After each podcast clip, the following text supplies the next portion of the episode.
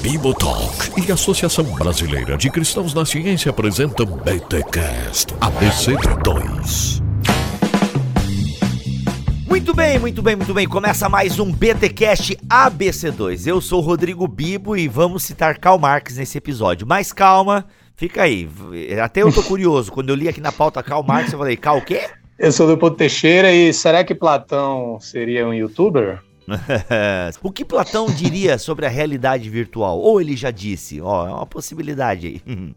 Eu sou o Fernando Pasquini e nós moldamos nossas ferramentas, mas nossas ferramentas também nos moldam. Olha aí, gente, estamos aqui com o time da ABC2 neste podcast extra que chega até você por conta da Associação Brasileira de Cristãos na Ciência, a ABC2, e hoje vamos dar continuidade a um papo que a gente já teve lá no começo aqui dos podcasts da ABC2 com o Bibotalk, falando sobre inteligência artificial. Então lá alguns temas que nós vamos aprofundar aqui foram mencionados lá. Agora a gente amplia um pouco mais a discussão para falar sobre filosofia da tecnologia. Gente, calma, eu também não sei direito o que, que vai vir desse tema. Filosofia da tecnologia? Como assim? Mas vocês vão perceber que esse time da BC2 aqui tem um conteúdo muito massa e vocês vão perceber como isso tem a ver com o nosso dia a dia. Então, se liga.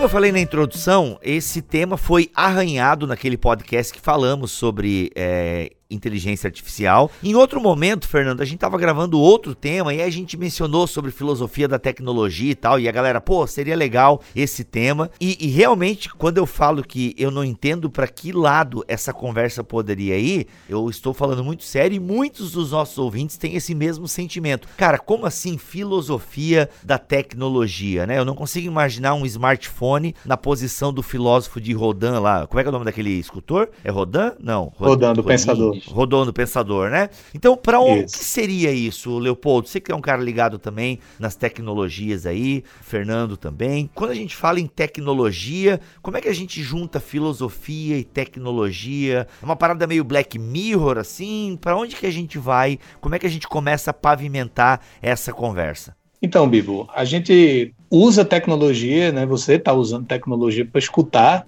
esse podcast, certo? Então, é uhum. é algo que está bastante presente no nosso dia a dia e há um, um, certo risco aí da gente pensar que é algo meramente material, né? Então, assim, ah, isso não tem tanta importância a gente pensar né, sobre o que é que essas tecnologias trazem, como nós usamos essa tecnologia, como elas nos afetam. Além disso, a gente tem uma certa, a gente brinca aqui e tal, mas claro que sempre gera um certo né, espanto, um receio. Quando fala em filosofia, a gente já fica achando que é uma coisa muito complicada. Ou e, chata, e, né? E, ou chata, e você uhum. vai ver que uhum. não tem nada de chato aqui, né? E também não é tão complicado assim o que a gente vai trazer. Uhum. Mas é, é, fato é que a gente hoje em dia está num mundo tecnológico, onde as tecnologias ditam. Cultura tela, gostei dessa expressão que eu ouvi esses dias. Isso, isso. A gente tá assim, é o, é o próprio nome da série lá do Black Mirror, né? Reflete é, é, as uhum. telas e os espelhos que tem, né? No, a gente tem se deparado diante deles tanto tempo. E assim, a gente tem muita, uhum. muita tecnologia presente no nosso mundo, no dia a dia da gente. A gente tem muita gente que está aprendendo e se aprofundando bastante tecnicamente, inclusive a gente, a gente, pincelou também isso lá no podcast Trabalho e Missão, falou né, daquele problema de você fazer apenas o seu trabalho e você está tão imerso naquilo que você está fazendo que você nem reflete sobre as consequências daquilo que você está fazendo, mas a gente muitas vezes não pensa o suficiente sobre a tecnologia, a gente vai usando porque parece até que resistir é inútil, né? Então, fazendo a piada lá, a resistência e muitas vezes, se você for ver as grades curriculares e tudo, né, dos cursos de tecnologia, a gente vai ter aqui e ali uma disciplinazinha de ética, né? Parece que parece quase como um tempero, né? Assim, uma coisa que a gente vai colocar ali, eu vou salpicar um pouco aqui de ética, uhum. né, como uhum. uma coisa secundária, né, que a gente tem que se preocupar para cumprir lá uma carga curricular num curso de engenharia ou num curso de computação, e é algo que normalmente falo do ponto de vista de alguém que fez engenharia da computação e depois pós-graduação em ciência da computação situação e o Fernando vai complementar, mas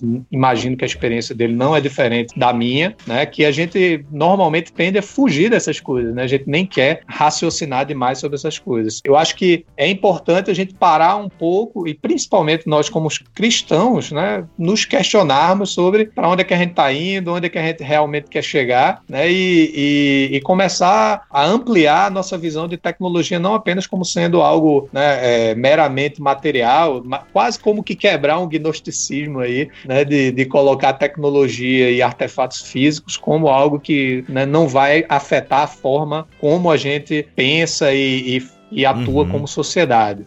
Não é isso aí, Fernando? A gente dá essa pincelada inicial aí, o que, é que você acha aí e até porque a gente tem pioneirismo aí de grupos cristãos, né? E aí, Fernando pode comentar também um pouco a respeito disso. Sim, é, foi, foi até interessante você citar o Black Mirror, né? A gente vê, tem cada vez mais pessoas interessadas, né? A própria ficção científica, ela já traz essa, esse questionamento, né? Ah, preciso pensar sobre onde a gente vai chegar com a tecnologia. A gente vê muito jovem interessado, né? Uhum. Mas é aquilo que você falou, às vezes a gente foge dessas coisas, a gente tem um pouco de medo, porque, ah, vou, vou ter que estudar Platão para esse tipo de coisa, né? Uhum. Mas, assim, existe essa preocupação, né? Toda a disciplina de filosofia e tecnologia, ela começa, assim, a ganhar esse termo, né? Filosofia da tecnologia. Não que não existisse antes, mas você tem o século XX, né? Você tem aquela ameaça de bomba nuclear, né? Você tem essa consciência já de crise ambiental. Esses grandes sistemas tecnológicos é, foi levantando os questionamentos, né? Vários autores aí falaram, não, onde que a gente está querendo chegar, né? uhum. né? E hoje a gente tem o Black Mirror e tem todas essas discussões, né? Fernando, eu falei Black Mirror, mas sabe o que eu lembrei agora? Dos Crudes, cara. Olha, esse desenho é muito bom a princípio. E eu pensei, sabe o que? No fogo. Ah, que se a gente fala em tecnologia, eu já estou olhando aqui para o meu celular e para o meu monitor. Mas eu posso retroceder essa discussão para o desenvolvimento da tecnologia, dos avanços é, da agropecuária, né, do ser humano, né? Eu pensei no ser humano descobrindo fogo. Dá para a gente retroceder porque isso foi modificando a humanidade e a sua maneira de pensar a vida, né? De viver a vida. Ou eu tô, não, acho que daí eu forço demais o termo e não. Me veio isso na cabeça agora porque conforme o ser humano vai é, se sedentarizando, vai mudando a forma dele encarar a vida, dele pensar as coisas. Isso está muito ligado à tecnologia, a maneira com que ele vai forjando o mundo ao seu redor, vai também é, moldando a sua forma de pensar esse mundo, né? Não sei se cabe aqui esse meu parêntese. Sim, com certeza. Até quando se fala de filosofia da tecnologia, uma boa parte dos filósofos, eles, eles têm essa consciência, né? Que quando a gente fala tecnologia, a gente não está falando só do, do high-tech, né? Isso. Uhum. Que é o que a gente chama hoje de celular. É você pensar toda a atividade humana e cultural, né? De, de sei lá, criar artefatos para ajudar no seu dia a dia, uma certa utilidade. Que aí você tem desde, você pega ali Gênesis uhum. 4, né?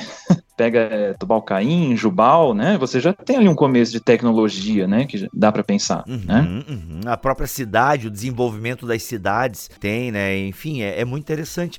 E aí agora eu começo a entender bem por que filosofia da tecnologia porque as coisas que nós vamos criando, é, elas são criadas por necessidades que temos, mas é incrível como aquilo que a gente cria para suprir uma necessidade, não só supre a nossa necessidade, como vai também modificando a nossa maneira de se relacionar com o meio, né? É muito louco. E aí, pegando a cultura high-tech, eu tô viajando aqui, gente, vocês vão me corrigindo aí. A minha filha vai ter uma relação diferente com o celular com a cultura tela, né? Porque ela já nasce. A gente ainda pegou um pouco essa transição, né? Imagino que vocês têm mais de 30 anos. Então a gente pegou um pouco essa transição, né? A gente ainda era de um tempo que nem todo mundo tinha celular e tal. E a gente viu os celulares se tornarem smartphones, né? A gente teve lá o Nokia, aquela coisa toda. E como a nossa relação com a informação, cara, eu tô entendendo agora essa parada. Ou não, né?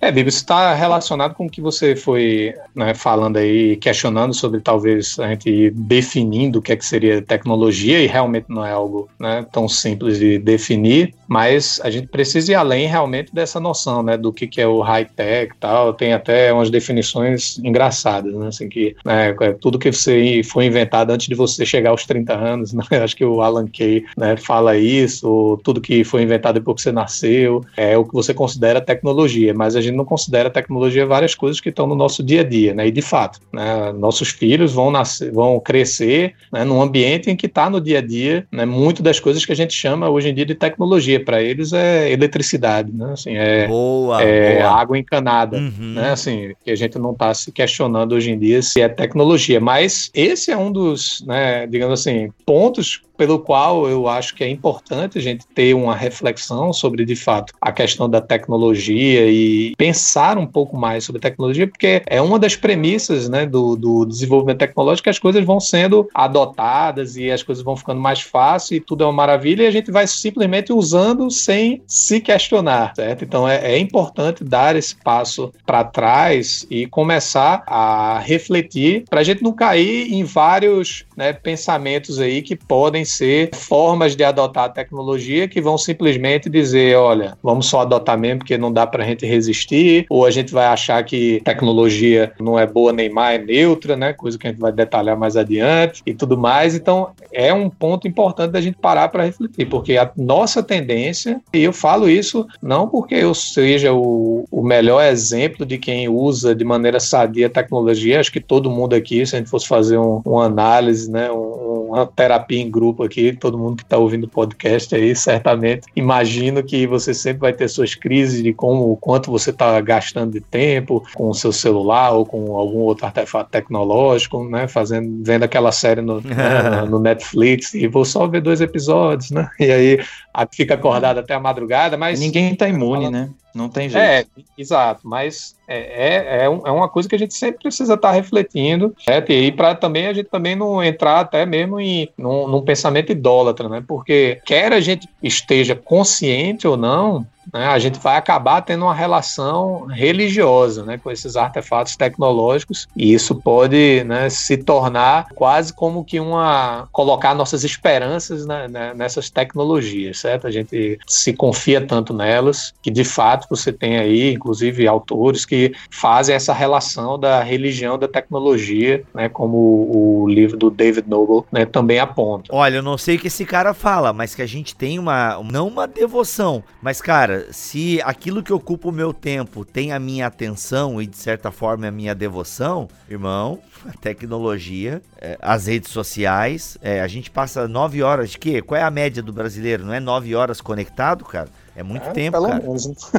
pelo menos. Não, assim, tem pessoas que é, a gente às vezes fica meio perdido porque acha que tudo é muito novo, mas já tem uma galera pensando muito é, a respeito disso, né? E um autor é, importante aí nessa área é o Carl Mitchell, né? Que por coincidência ou na verdade por jesuscidência, né? Já que a gente não, é, não pode falar de sorte, é. ele inclusive é um cristão, não é isso, Fernando? Tem, tem muitos cristãos na área, né? Até assim, isso. eu estava pesquisando, assim, houve, houve grandes conferências nos Estados Unidos que começaram a discutir esse tema, realizado por universidades católicas, protestantes, né? O Mitchell, se eu não me engano, ele é um católico, mas aí você tem o Albert Borgman, né? Vários outros aí, o Jacques Ellul, não sei, Bibo, já ouviu falar desse aí, né? Ele, ele, é conhecido. Já, já ouvi. E Ellul tem uma obra, assim, grande, né? Discutida bastante aí na, na, nas áreas de filosofia, a técnica desafio do século, né? E ele trabalha até essa questão da idolatria da, da tecnologia, né? É, depois tem o Skierman, que vai, vai colocar o termo tecnicismo tecnicismo, né? Aquela ideia de você depender da tecnologia para tudo, né?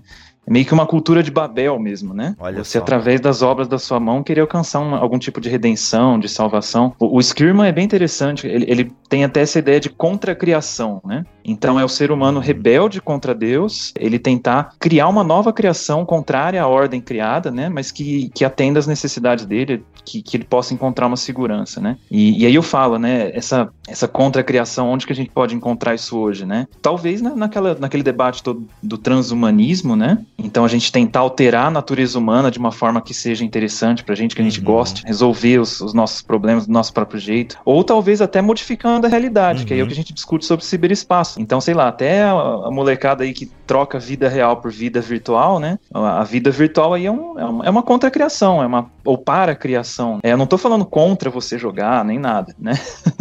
Mas você pensar numa, numa vida com contrária à ordem que uhum. o próprio Deus criou, né? É, acho que em termos de filosofia da tecnologia numa perspectiva cristã, é nós termos esse discernimento das coisas. Por exemplo, deixa eu ver se eu consigo organizar a minha cabeça aí, porque é um assunto novo para mim também. Mas, por exemplo, algumas tecnologias nós criamos e ficamos dependentes dela. Né? Então, a gente pega a própria internet. Cara, hoje em dia a internet ela molda boa parte da economia, né? Se a internet cai, se a gente viver um apagão, por exemplo, é, da web, se a rede cair, muitas pessoas serão prejudicadas, assim, numa escala de milhões, eu poderia dizer assim, né? Se, digamos, houvesse um apagão mundial da internet. É, bem, vocês uhum. podem falar melhor do que eu, mas eu imagino que isso seria um prejuízo enorme para a humanidade. E nós criamos a internet para suprir algumas demandas, né, de comunicação e quando a gente viu, a gente tava, a gente caiu na rede, né, para usar um termo assim, uma piada bem anos 90. E isso tá meio que inevitável. Agora, outras tecnologias, a gente realmente se escolhe, é, como é que eu posso dizer? A gente escolhe se prender a elas e a gente não precisaria estar presa a elas. Então, por exemplo, a internet, ela liga o mundo inteiro, o mundo das finanças, para ficar nesse exemplo, no mundo das finanças, mas eu tenho a opção de ficar conectado numa rede social ou num jogo online entende? Então, eu vou usando essa tecnologia para aquilo que é essencial, como por exemplo o mercado financeiro, é, ou troca de informações e por aí vai, mas eu também pego essa mesma tecnologia que serve para aquilo que se tornou essencial, que não era antes, porque a vida acontecia antes disso, mas veio uma tecnologia, facilitou a nossa vida e acabou virando essencial, como a água encanada. Achei maravilhosa essa ideia, porque eu nunca fiquei pensando, para mim, abriu a torneira, sai água. Mas e antes da água encanada, como é que era? Então é bacana isso. E a tecnologia, muito, a internet basicamente é a nossa água encanada. Só que como ela também traz, é, é, ela tem uns derivados que nos prendem, né? E se a gente não pensa sobre isso, como isso vai impactar a nossa vida, e principalmente a partir do cristão, como é que isso impacta as minhas devoções, a gente tem um problema aí. Acho que um dos né, pensadores que o Fernando já citou aí é o Borgman, né? E uma das coisas que é, ele trata é justamente a, o conceito de paradigma do dispositivo. Nossa. E eu acho que assim uma das coisas que né, esse conceito aí vai tratar é justamente dessa, essa relação da gente com os dispositivos tecnológicos, né, e, e as pessoas, né, os dispositivos, as coisas, é, até essa questão de relação econômica é, e relação né, moral e social, você vai ver aspectos né, refletidos aí no uso que a gente tem. E uma das coisas que a gente tem é realmente essa questão da tecnologia sempre é, encurtando os processos. Né? Então é sempre fácil adotar tecnologia. Por isso que é um, é um risco não pensar, uhum. porque é, é, sempre fácil, é sempre uma coisa conveniente. Né? A gente está sempre reduzindo a distância daquilo que você quer certo? E aí, se você pensar uhum, né, uhum. historicamente, assim, se você quisesse comer milhares de anos atrás, não vou, né, muito tempo atrás, né, mas milhares de anos atrás, você teria que matar um animal, tiver, tirar a pele, desossar, cozinhar, comer, tipo assim, né? Lógico que ninguém, eu não tô advogando aqui que a gente deve voltar a esse passo, mas hoje em dia... Ah, o Rodrigo Hilbert faz isso, né? O Rodrigo Hilbert é quase isso, hein? É, por aí, né?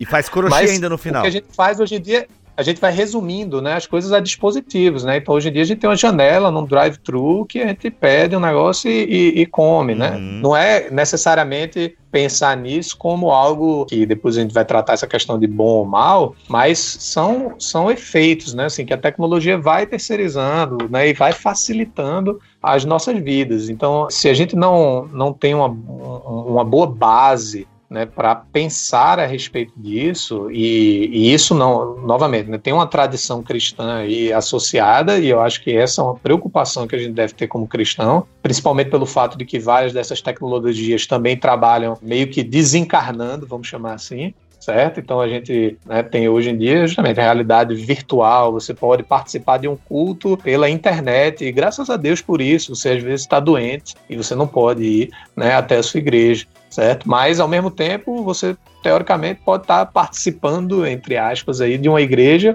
virtualmente sem ter nenhuma comunhão com os outros membros, né? Assim, teoricamente, você todo domingo pode assistir um culto online né? e nunca sentar à mesa e partir o pão e, e tomar até mesmo a, a, a ceia, né? A comunhão com outros irmãos. Então, são algumas dos pressupostos aí que acabam é, sendo adotados quando a gente vai assim usando tecnologia de forma desenfreada né, que podem, né, digamos assim, ser inconsistentes até mesmo com a nossa visão como cristão. Né? A gente acredita num Cristo encarnado, numa igreja né, que se reúne. E muitas vezes a gente nem reflete sobre isso quando a gente está tra transmitindo um culto. E, novamente, a minha igreja transmite culto. Não dizendo aqui que as nossas igrejas não devam transmitir cultos, mas é, é esse tipo de reflexão que a gente deve fazer para a gente não ficar numa, digamos assim, a gente fala muito de alfabetização digital, né? Para a gente não ficar analfabeto tecnologicamente sobre essas mídias e tecnologias. É, foi até legal você citar o Borgman, né? O Borgman é um, é um católico, né? Tem um livro interessante dele. Parece que todo o projeto do Borgman é, é, resgatar esse engajamento maior com as coisas. Tem até um capítulo no livro dele que ele diz que os cristãos eles fazem parte da cultura da mesa. Então a presença física, mesmo engajada fisicamente com uma realidade física que o próprio Deus criou, né? E que às vezes esse paradigma dispositivo ele vai encurtando, vai dificultando esse engajamento maior com as coisas, né? Eita! É, um, um dos exemplos que eu cito bastante com os alunos, eu dou aulas, né? Tem, tem uma disciplina que eu dou aqui no, na universidade que é telemedicina, né? Então a gente estuda as aplicações de medicina à distância. Então a gente começa desde um, uma, uma, aplicação militar, um médico por rádio dando orientações, mas o que, que já existe hoje? Teleconsulta. Né? Então a gente se pergunta, será que o SUS no futuro vai trocar uma consulta presencial por, sei lá, um, um sisteminha igual de, de atendimento de saque, né? Você liga para um saque, o médico vai lá e, e, diagnostica você e prescreve certas coisas. Então a gente fica até se perguntando onde a gente vai chegar com essa questão do engajamento com a realidade. Então até alguns autores na área médica, eles vão dizer é, da importância das materialidades do cuidado médico. Então você ter um médico que olha para você, que põe a mão, né? E todo aquele aspecto material que está sendo deixado de lado, todo esse engajamento, né? Que vários autores aí, o Borgman, a gente precisa pensar em como garantir esse engajamento maior. Uma coisa que até que eu penso, que eu costumo dizer, é que esse engajamento maior com a realidade, hoje em dia, ele é muito gourmetizado, né? Como assim? Então você comprar um, um frango caipira, você comprar um caderninho Moleskine, então acaba saindo mais caro. Ah, Tem um crer. autor que se chama David Sachs, escreveu um livro que chama Vingança dos Analógicos, né? Então fala coisas reais e por que elas importam. é, um, é um livro com aspecto mais jornalístico, né, contando como certas coisas reais, então, por exemplo, caderno, livro físico, jogo de tabuleiro, né, tá, tá tomando o lugar muitas vezes de coisas digitais. E aí ele fala uma frase interessante que ele fala assim: as pessoas estão dispostas a pagar mais para ter a coisa física real. E aí eu me pergunto, gourmet então, né? É, e, e quem não pode pagar mais? Fica só no computador, fica só na tela, não consegue se engajar, né? Uhum, uhum. com a realidade. Isso é um desafio para nós pais. É, é, muito mais fácil para mim e para minha esposa deixar minha filha o dia inteiro na Netflix ou vendo o canal da Lele, né, no YouTube. É muito mais fácil. E vou dizer para vocês que nós já erramos em algum momento, num sábado à tarde, entendeu? De querer dormir um sono, ou domingo à tarde, domingo à tarde, que assim, meu, era costume nosso do, dormir depois do almoço e tal. E cara, e quando a minha filha cresceu e parou de dormir junto com a gente no domingo à tarde, só que a gente não parou com o costume. Mano, ah, filho, então fica aí vendo o canal da Lele, cara, e a gente fica ali por meia hora, te dá aquele soninho de meia hora, 40 minutos, hum. que para quem é pai sabe que é um baita tempo. é um bom tempo para se descansar. Então, assim, cara, é muito mais fácil pra gente deixar os nossos filhos conectados numa tela só que, mano, e a responsabilidade, e a educação, entende? E o dano, né? Inclusive o Igor Miguel fez um vídeo sobre isso e tem saído pesquisas, né? E como a, as crianças conectadas e com celulares, né? Só a questão da saúde, a miopia, né? O índice de miopia tá altíssimo entre crianças e adolescentes. Ah, todo o distúrbio educacional, familiar, social que isso vai causando. Então, mano, a gente precisa pensar mesmo como a tecnologia, ela além de encurtar é, processos, está encurtando também a nossa vida e a nossa a sociabilização, né? Isso é bem, bem, bem preocupante. E a questão, bem, eu fiz todo esse discurso e não falei que eu ia falar. Parece quando eu entro no WhatsApp, isso acontece com vocês, pô, preciso responder fulano de tal. Eu entro na internet, vejo Facebook, vejo Instagram, gravo um stories, fecho e não olhei o WhatsApp que era para eu entrar e falar.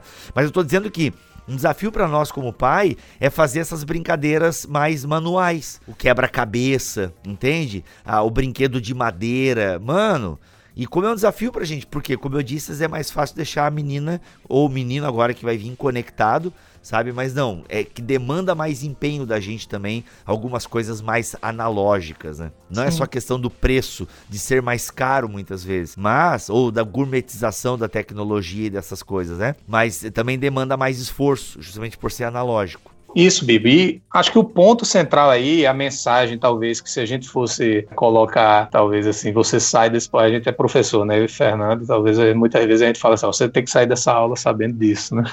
A gente gosta de, de dizer boa, assim, boa. ó, tá aqui, uh, se você sair da sala, da, da, sala de aula, sabe? Entendendo isso aqui, você pelo menos entendeu alguma coisa da aula, né? Tudo isso que você tá falando aí, tem relação com essa questão que a gente fala da reflexão e talvez de chegar a um entendimento, muitas vezes, de que a gente entra numa discussão de que ah, a tecnologia é neutra, né? E basta a gente pensar de como é, a gente usa isso, basta você usar mais de forma boa do que de forma má e tudo mais, mas isso tem a ver com esse analfabetismo tecnológico que muitas vezes a gente tem, que na verdade é entender que a tecnologia não é neutra, certo? O próprio cenário que você colocou aí de entrar aí no WhatsApp, responder rápido e tal, é, o nome do negócio é. Né, a gente não usa mais isso, certo? Mas é, esses programas são mensageiros instantâneos, né? O, você tinha lá o ICQ, o MSN, né? Instant Messenger, né? O AOL, né? Instant Messenger, a AIM, né?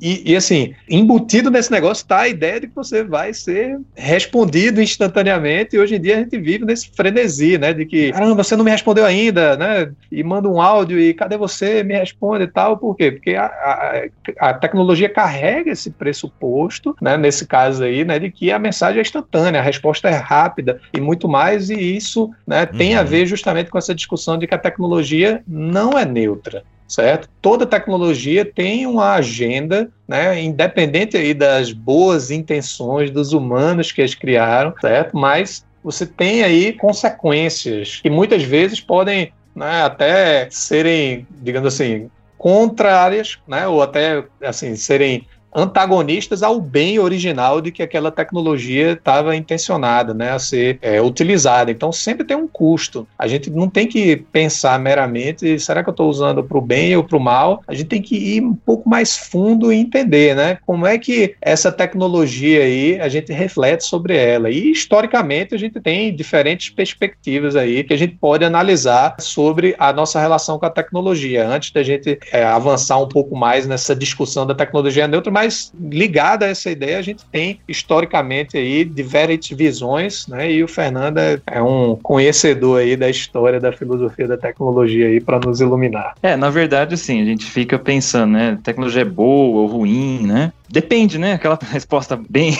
né, é, mal pensada. Resposta é, padrão do acadêmico. É.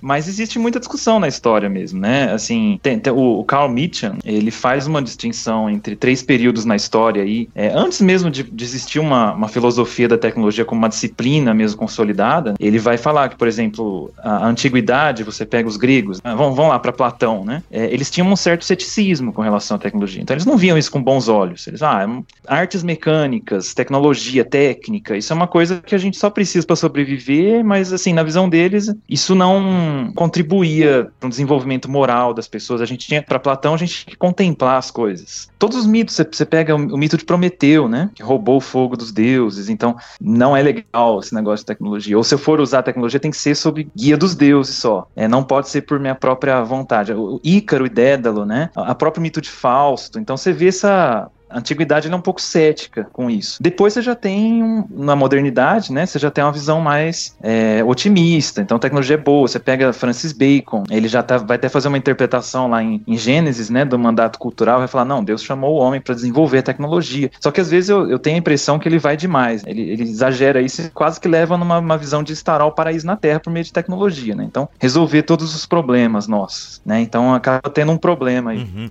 Até a questão da exploração, uma vez eu li sobre o Chico Toicinho aí, ou Francis Bacon, pros É que eu sou íntimo, pra mim é Chico Toicinho.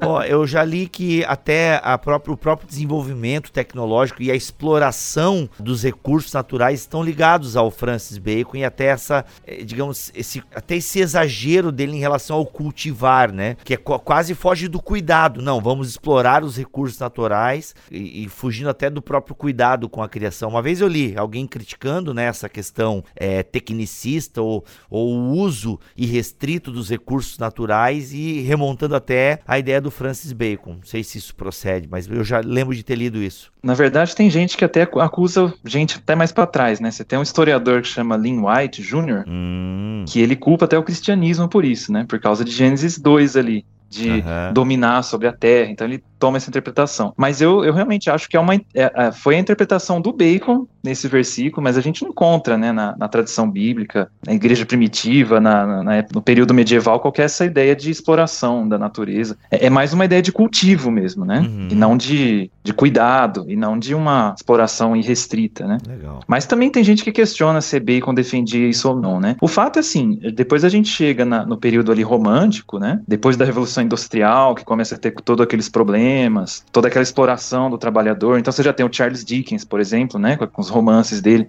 questionando aquela cultura industrializada, falando assim como se a tecnologia retirasse o sentimento das pessoas, né, a imaginação das pessoas e aquele, aquele, aquele apelo para voltar para a natureza, para a arte que a gente encontra no romantismo. E aí assim a gente já vê essa ambiguidade, assim, o pessoal, ah, mas é boa ou é ruim? Já começa assim o pessoal, e agora, né? O que, que a gente vai fazer? Uma obra bem interessante nessa época é o Frankenstein da Mary Shelley, né? Que é uma da época romântica mesmo, que é aquela ideia do cientista técnico, né? Que ele, ele não está preocupado com estética, ele não está preocupado com ética, ele vai lá compulsivamente, vai lá e, e, cria, né? Aquele ser, aquele monstro. E aí dá todo o problema tal. E é bem interessante essa obra também, porque ele, ele tem esse apelo à natureza. Não sei quem já leu, eu, eu gosto muito dessa obra, né? For ficar falando, eu fico aqui o resto do podcast. Mas uhum. é, como a autora. Aí tu grava um ovelhas elétricas comigo, com os meninos lá. como a autora retrata, por exemplo, esse cientista, depois que ele se arrepende do que ele fez, ele andando muito pela natureza. Então, essa coisa de voltar para a natureza, para as coisas sublimes e, e, buscar um sentido que a ciência parece ter perdido, né? A tecnologia parece ter perdido. Então, assim, tem várias dessas atitudes, né? Que depois, na filosofia da tecnologia, uma, uma, uma, uma disciplina mais estabelecida, o pessoal vai, vai discutir.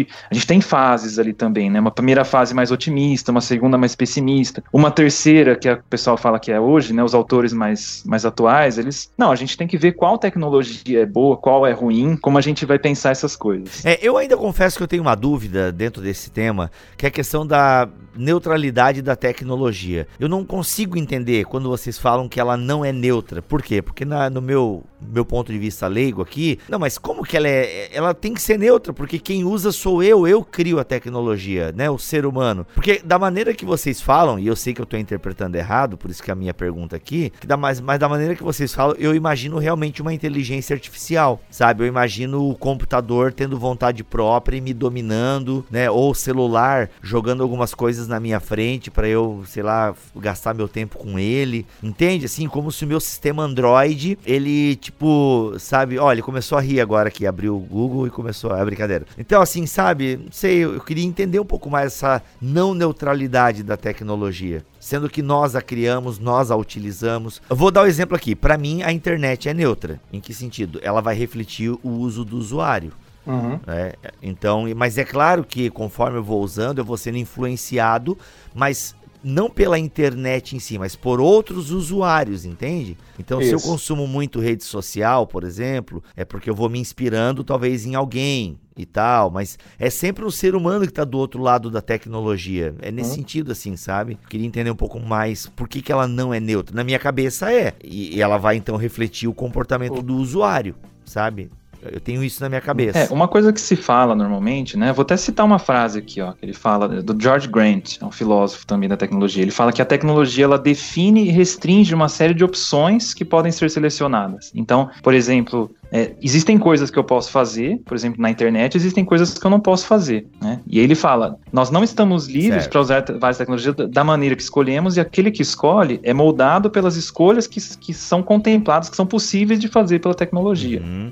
Então, é, isso afeta é, o que a gente acha possível de fazer de certas formas. Complementando essa frase que o Fernando citou, acho que o, o ponto principal é que, na verdade, assim, há uma visão geral de que a tecnologia, de fato, seria neutra, né? E, e é interessante até mesmo para né, quem desenvolve tecnologia, digamos assim, investir nessa crença, né? porque muitas vezes significa que a gente não precisa ser responsabilizado né, pela consequência do nosso trabalho. E até mesmo a gente, como consumidor, a gente prefere adotar um negócio que é neutro, né? Eu, eu não vou estar preocupado aqui com alguma consideração ética e tudo mais. E muitas vezes, assim, a, a, o, quando a gente fala que a tecnologia não é neutra, não é uma discussão simplesmente, talvez assim, diretamente como a gente pensa assim sobre bem e mal, sobre uma coisa boa e uma coisa má, mas é entender que né, na medida que a gente vai desenvolvendo tecnologias e utilizando, isso vai afetando a forma como a gente pensa, como a gente age. Então, vamos dar um exemplo bem prático, e para a gente ficar aqui no, no dentro de casa, num, num, contexto cristão. Esse exemplo eu achei muito legal, vi numa palestra de um cara chamado John Dyer, responsável pela área de tecnologia do Dallas Theological Seminary, né, e ele fala justamente de, do livro de oração comum, né, The Book of Common Prayer. Entendi. Certo? E aí, é, existia uma oração nesse uhum. livro, né, que foi introduzida por volta do século XVIII, certo? O que acontecia nessa oração é que ela orava pedindo, né, é, não me lembro agora se era pedindo pelo livramento à noite uhum. ou essa era uma oração para ser feita de manhã, agradecendo pelo livramento da noite, certo? Mas o que aconteceu? Essa oração ela saiu desse livro no começo do século XX. O que é que aconteceu aí no começo do século XX? Foi introduzida eletricidade. Então a, a gente não pensa nem na lâmpada como tecnologia. Estou usando um exemplo uhum. bem simples aqui, mas para a gente começar boa, boa. pensando assim, ó, a lâmpada a gente não vê lâmpada como tecnologia porque não está me dando conteúdo, né? Não, não, não produz nada, é um, algo relativamente neutro. Sim, é água encanada que você está chance.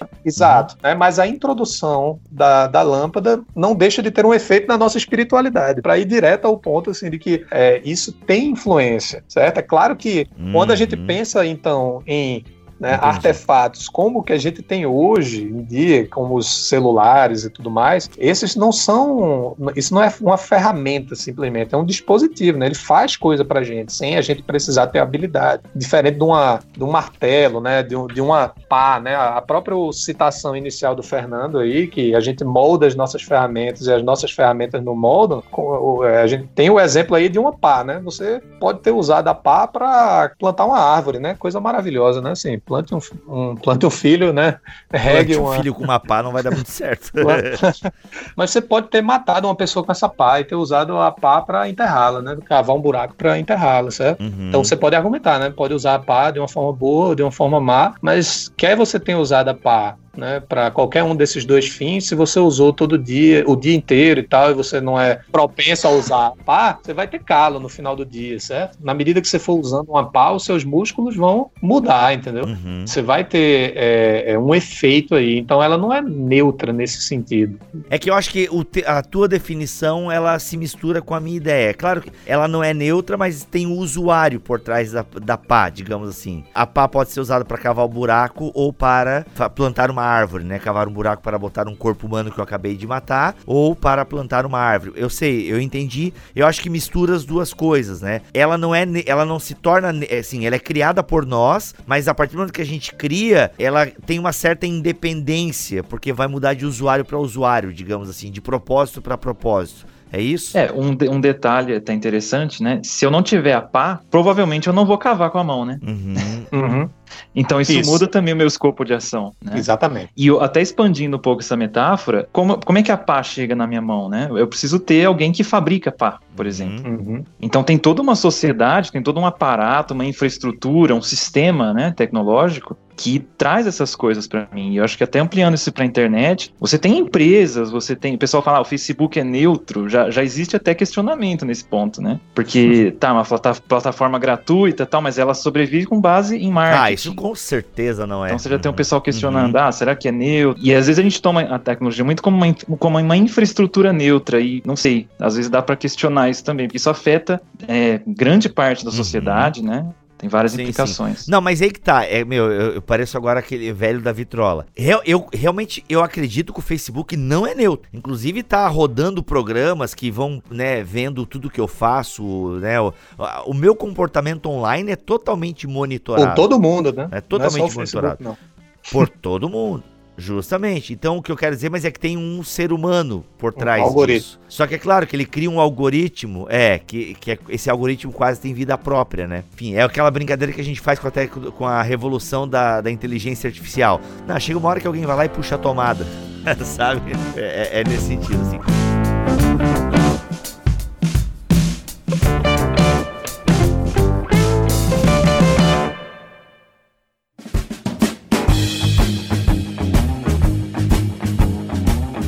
Um assunto interessante sobre a não neutralidade da tecnologia, né? Existe toda uma corrente na filosofia da tecnologia, que é a corrente fenomenológica, né? Então, Eita. é complicado. Mas é, existem autores tratando, por exemplo, uma teoria da mediação tecnológica. Então a gente até falou no começo sobre como a tecnologia ela vai afetar né, a, a nosso relacionamento com o mundo, e eles vão explorar esse tipo de coisa, como ela media é, as nossas ações, como ela media as nossas percepções. Né? Um, um exemplo que eu costumo dar para os meus alunos também por exemplo, um ultrassom, né, pré-natal. Eu tive filho faz pouco tempo, a gente ouviu o coraçãozinho bater, né? É, isso muda, assim, quase que a forma como a gente entende uma gravidez, ter o filho, de uma forma, assim, bem, bem real, né? Uhum. E a tecnologia fazendo, afetando essas, essas conceitualizações das coisas. E aí tem um autor bem interessante, chama Don Eade. Eu não sei se ele é cristão, mas ele foi capelão de hospital. Tem isso aí, depois precisa checar essa informação. Mas ele desenvolveu uma teoria bem interessante sobre como a tecnologia vai mediar a, a, o nosso relacionamento com a realidade, né? Então ele fala, existem quatro formas. Isso é bem interessante. Por exemplo, uma forma é a corporificação. Então ele vai falar tecnologia como sendo um órgão nosso. Então a gente usa- falou Uhum. da pá, por exemplo. Então vários filósofos vão falar da pá como, elas, como se elas fossem um órgão externo nosso. Ela, ela faz parte do nosso corpo, Uhum. né? Sem a Uma pá a gente extensão, não né? conseguiria cavar. Uma extensão do corpo O celular é, velho? celular, o carro, né? Eu falo, quando a gente tá dirigindo, eu falo, ah, vira, vira direita lá. Não é você que tá virando direita, é o carro que tá virando. Mas o carro meio que virou parte do seu corpo, né? Ou quando você dá aquela raspada com o carro, você fala, ai, né? Dá, dá até dó em você. né? Mano, isso é muito real. Cara, quando eu passo num buraco, velho, ou quando eu, assim, eu não enxerguei a lombada, Sim. sou vesgo, eu posso fazer isso. Eu não enxerguei direito a lombada. Mano, eu, eu, eu me levanto no banco do carro, assim, tipo, ai, cara, e nada a ver, né? É verdade, mano, verdade. Quando eu passo num buraco, e aqui em Joinville tem muito buraco, mano, eu sinto no bolso primeiro, né? Ai, meu bolso, mas eu sinto, parece que, cara, é verdade. Legal essa ideia do carro aí. É, tecnologia fazendo parte do seu Uhum, corpo. Da hora. E aí ele coloca quatro relações. Né? Então a primeira é a corporificação, a segunda que ele fala é hermenêutica, que é, sei lá, um termômetro, você usar uma tecnologia para ler alguma coisa da realidade. Uma instrumentação, né? Então você lê, ah, hoje tá 26 graus. Estou usando uma tecnologia para ter uma, uma percepção mais acurada, sei lá, da realidade. Um microscópio, um telescópio. Uhum. A terceira que ele põe de alteridade é você lidar com a tecnologia como se fosse uma, uma outra coisa, um outro, né? Por exemplo, você interagir com um robô, com um computador, né? Uma interface gráfica de computador. Uhum. Não está lidando diretamente com a realidade, mas com uma tecnologia, sim, diretamente. E a última que ele fala que é de background, pano de fundo, que é o, o caso que a gente citou aí, a lâmpada elétrica, né? A gente não está vendo, não está interagindo diretamente com isso, mas ela está permitindo com que a gente veja as coisas na sala, né? O nosso Wi-Fi aqui, né? É uma tecnologia de background. É, senão a gente nem estaria conversando sem esse Wi-Fi. Então são essas quatro relações, ele classifica as tecnologias nesses quatro tipos de relação, Uhum. e aí a questão que ele levanta, né? Como a gente vai desenvolver essas tecnologias visando uma, uma mediação entre as pessoas e a realidade que seja boa, né? Que seja interessante, que promova o bem, né? Uhum. Muito bom. Eu acho que, que a- a- indo além dessa né, questão de tecnologia para perguntar se a tecnologia estou usando para o bem ou para o mal, né? Acho que tem perguntas interessantes a serem feitas, né? Que você pode assim tentar extrair o que é que essa tecnologia é que vai além do que diz o que é que ela é. Tipo assim, é, talvez uma coisa é o que é a propaganda, né? Mas outra coisa assim, o que, que de fato é? Brincou aí o Facebook, ah, o Facebook é de graça, e tal, mas assim, se é de graça, quem que é o produto aí, né? Assim, o, o que é que é essa tecnologia? Você Uhum. falou também, Bibi, sobre a gente ter uma dependência, né? Então, que tipo de tecnologia a gente não consegue viver sem? O que, que isso diz sobre nós, assim, pra gente né, ir tentando pensar sobre esse nosso relacionamento né, com a tecnologia? Até mesmo como a tecnologia rearranja os nossos relacionamentos, né? Assim, fala muito da, do, do- da Uhum. distanciação que a tecnologia pode trazer, mas é claro que para qualquer pessoa que esteja ouvindo esse podcast aqui, né, e esteja morando em outro país, certamente está feliz por ter uma tecnologia que permite que você escute é, alguém falando em português, talvez que, que você não tem no seu dia a dia, né? Então, Uhum. mas você tem um efeito nos relacionamentos, certo? O fato de você poder, como o próprio Fernando colocou aí, escutar o coraçãozinho batendo ali na hora do ultrassom, concretiza, né? Aquilo ali, assim, passa de ser uma ideia abstrata, né? Tem um negócio ali dentro da barriga da sua esposa, né? Mas do, pra ter, ou tem um ser humano ali, né? Você tem. Sim, até na tua palestra no Oxigênio ano passado, você citou o caso do Tinder. Pode parecer engraçado, ah, estão citando o Tinder, haha. Então, mas é muito sério, porque o Tinder, eu, eu não conheço direito a ferramenta, mas hum. até onde eu sei, é um aplicativo que se você dá o match lá, tipo, e a pessoa também deu match, tipo, vocês vão se encontrar e é certo que vocês vão direto pro relacionamento sexual. É isso ou eu tô ouvi errado a, a tecnologia? Foi isso mesmo. Acho que eu mencionei também no, até no dia inteligência artificial, também acho que eu citei isso. Teve até um rapaz que comentou, depois eu fui olhar os comentários, ele ficou chateado de eu ter citado. Sério? Porque para ele o Tinder não é isso? Lá no Bibotalk. É, mas, ah. mas é, isso é o que tem a ver com aquela ideia de achatar os processos, né? A tecnologia vai facilitando essas coisas, né? E a gente precisa estar uhum. tá refletindo sobre isso e, enfim, pelo menos hoje em dia a gente já tem bastante material, né? Mas seria interessante também que o, digamos assim, do ponto de vista dos teólogos também se interessassem mais sobre isso, né? Assim, porque, como falei, uhum. às vezes a gente tem a ABC2 tem dois livros aí que toca nesse tema da tecnologia, né? E deve ter um viés cristão também. Eu não lembro quais são os dois títulos. Um é Filosofia da Tecnologia e o outro é Esperança, Fé e Tecnologia. É, é Esperança e Tecnologia. Uhum. Fé, Esperança e Tecnologia, do Egbert Skierman. Ah, olha aí. Uhum. Legal. São dois livros da ABC2, são lançados pela Ultimato, que tocam mais profundamente nesses temas que a gente abordou aqui. Eles vão para outra pegada. Sim, o, o Skierman, ele é um cristão, né? Ele dá uma abordagem cristã ele trata esses temas até que a gente comentou sobre a idolatria da tecnologia, então esse tema do tecnicismo, como isso é, pode afetar a nossa vida como cristãos, a igreja. O, o outro, filosofia da tecnologia, ele tem uma pegada mais acadêmica. Ele não é dirigido à comunidade cristã. Um livro texto. Um livro básico, é um livro texto de filosofia da tecnologia. E tem um outro Mas... livro que saiu nesse ano, né? Pela BC, não seria BC2, o Raoni e o Jonathan organizaram, né? Saiu para em, em versão digital só, é a Sociedade Tecnológica na Prática, que até eu eu, Leopoldo, a gente contribuiu com os capítulos lá, também uma, uma, uma, abordagem mais acadêmica, né, não dirigida à comunidade cristã, mas a gente trabalha alguns assuntos sobre tecnologia hum, também. Legal, legal.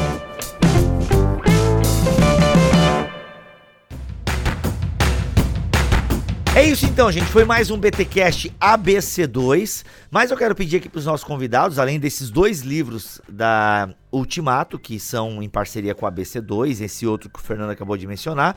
Leopoldo, você tem alguma coisa para a galera ler? Até em inglês, tem muitos ouvintes que leem inglês.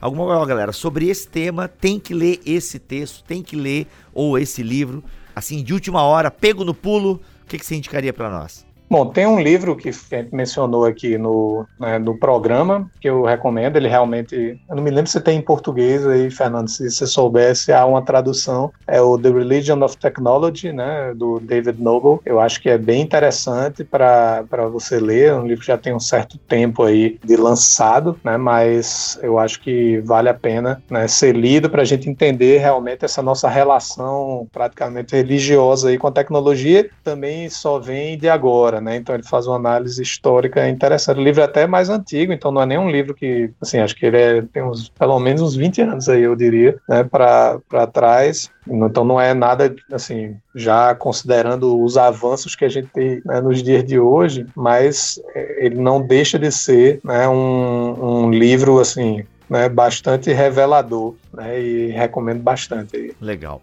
Fernando, você quer indicar alguma coisa? Cara, tem um, o, o livro do Jacques Ellul, né? Eu citei o Jacques Ellul. Ele, eu não sei se ele tá publicado, ele não tá sendo mais. Eu não sei nem se tem cópias. Às vezes na estante virtual ele foi traduzido em português como A Técnica Desafio do Século. É uma obra clássica aí que dá para recomendar. Se quiser, é um clássico aí da filosofia da tecnologia. Sim. E é interessante o Ellul que ele é um cristão, né? Então ele tem uma, uma, uma abordagem aí, uma, uma, cosmovisão, né? E ele em inglês, se quiser procurar, ele chama The Technological Society, né? A Sociedade Tecnológica. E quem quiser ler também o original em francês, né? É o Technique. Então é um livro bem citado aí. Foi um dos primeiros que eu li, é, é bastante esclarecedor. Uhum. Legal, muito bom, gente. É isso. Os comentários estão à sua disposição. Você pode também visitar o site da BC2. Lá tem muito conteúdo gratuito. Tem os cursos também EAD que a BC2 oferece. Fique de olho porque sempre está abrindo aí novas turmas. E é isso. Leopoldo, Fernando, obrigado pelo tempo de vocês aqui neste BTcast ABC2. Valeu, Bibo. Obrigado, Bibo. Tamo junto, gente. Até o próximo, se Deus quiser e assim permitir. Fiquem todos na paz do Senhor Jesus.